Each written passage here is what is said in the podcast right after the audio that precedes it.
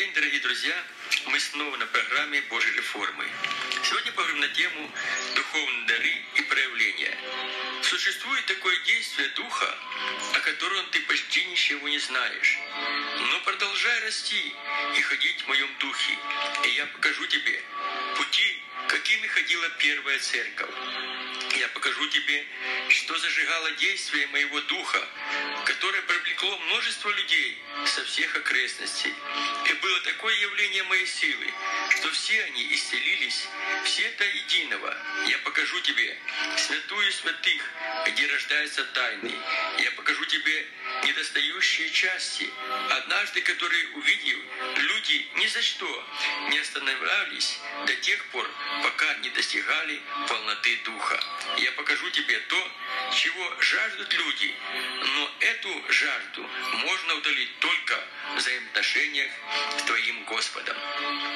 Говорение на иных языках не только духовный закон, но и духовное основание для духовных даров и их проявлений. Давайте рассмотрим роль молитвы на языках Божьем управлении. Для этого обратимся к 12 главе первого послания к Коринфянам, где Павел описывает действие Святого Духа в дарах, служении и призвании теле Христову. Не хочу оставить вас, братья, неведении о дарах духовных. Рассуждая дальше, апостол Павел разоблачает всякое духовное невежество, заблуждение и духовные ошибки. Было бы гораздо лучше, если бы мы могли действовать в девяти дарах духовных. Но в этой области христиане испытывают недостаток знания, полученного от Святого Духа теоретические знания, которые мы черпаем из различных источников, не способны привести в действие духовные дары. Мало того, разнотолки в различных деноминациях о дарах духовных и их служения стали непреодолимой преградой на пути проявления даров духовных. Рассуждая о дарах духовных без Божьего водительства, мы не сможем действовать в дарах Святого Духа. То, что предлагает нам апостол Павел, пришло к нему через личные отношения с Богом. Я верю, что это поможет нам получить обширное знание о дарах духовных и использовать эти знания в практическом служении. Итак, давайте продолжим наше рассуждение в соответствии с записанным в этом послании. Дары различны, но Дух один и тот же. И служения различны, а Господь один и тот же. И действия различны, а Бог один и тот же, производящий все во всех, но каждому дается проявление Духа на пользу. 1 Коринфянам 12, 5, 8. Вначале апостол Павел говорит о дарах Святого Духа. Это девять даров Святого Духа, о которых сказано 8 по 11 стих. Одному дается духом слово мудрости, другому слово знания тем же духом, иному вера тем же духом, иному дары исцеления тем же духом, иному чудотворения, иному пророчество, иному развлечение духов, иному разные языки, иному истолкование языков. Все же это производит один и тот же дух, разделяя каждому особо, как ему угодно. Дары Святого Духа входят в компетенцию Духа Святого, находясь полностью под Его управлением. Подобным образом это относится и к различным служениям, над которым стоит наш Господь Иисус Христос. Чтобы понять, что имеет в виду Павел, говоря о различных служениях, давайте еще раз обратимся к Слову Божьему. Поэтому и сказано, вошел на высоту, пленил плен и дал дары человекам. А вошел что означает как не то, что он не сходил прежде в преисподние места земли, не шедший, он же и вошедший, превыше всех небес, дабы наполнить все.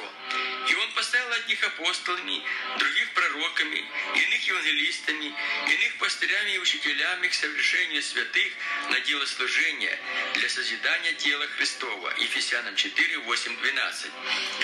Совершивший победу над дьяволом, Иисус Христос зашел к Отцу и принял от Него все полномочия власти, как на небе, так и на земле. И этими духовными полномочиями власти Он наделил церковь, которая является Его телом.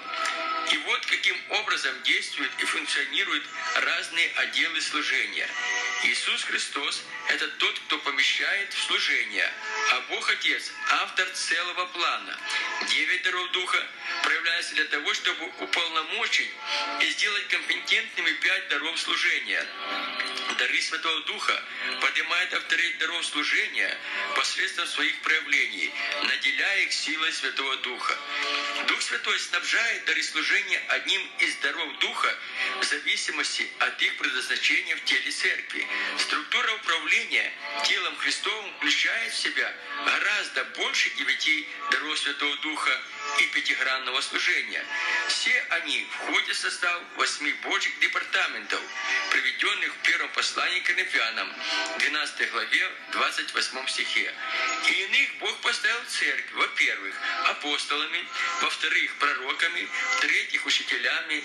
Далее иным дал силы чудодейственные, также дары исцелений, вспоможения, разные языки. Эти департаменты образуют полную структуру Божьего строения, включая в себя все члены тела Христова, о чем свидетельствует 27 стих. «И вы тело Христова, а порознь члены». Система управления начинается со служения апостола. За этим департаментом следует пророк и учитель. Упомянутые в послании к Ефесянам евангелисты и пастора заменены чудотворением и дарами исцеления. Дело в том, что эти дары Духа проявляются с целью уполномочить и создать авторитет евангелисту и пасторскому служению. Чудодейственные силы и дары исцеления занимают уровень всех пяти даров служения, так как все дары служения должны быть вооружены этими дарами Духа.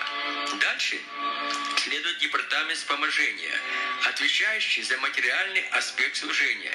Это, как правило, люди, способные вливать Божье Царство большого размера средства для обеспечения служения тела церкви.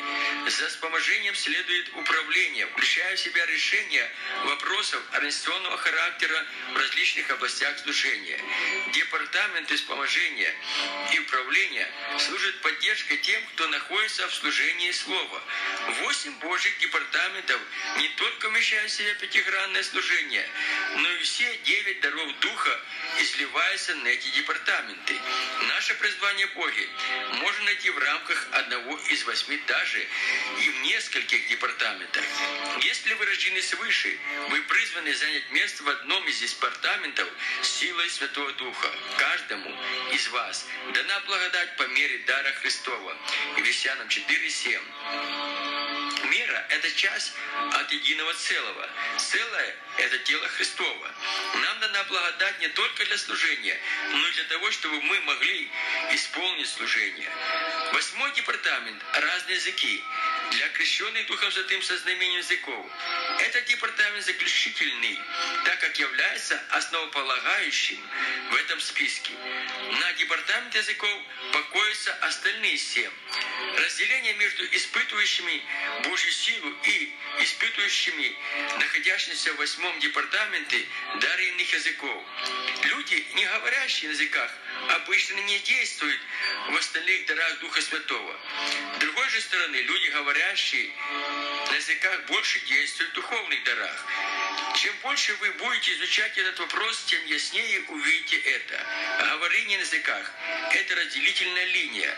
Многие церкви, отвергающие языки как знамение нашего времени, отошли даже от проповеди спасения.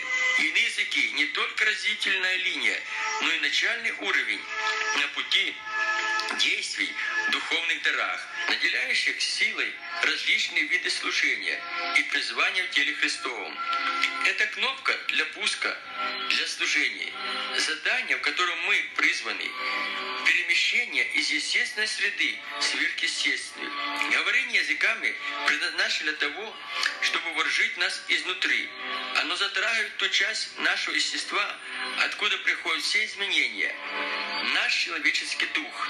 Отвергая этот дар, мы лишаем себя всех полномочий или, по крайней мере, ограничиваем себя исполнить служение в той мере, какой хочет Бог.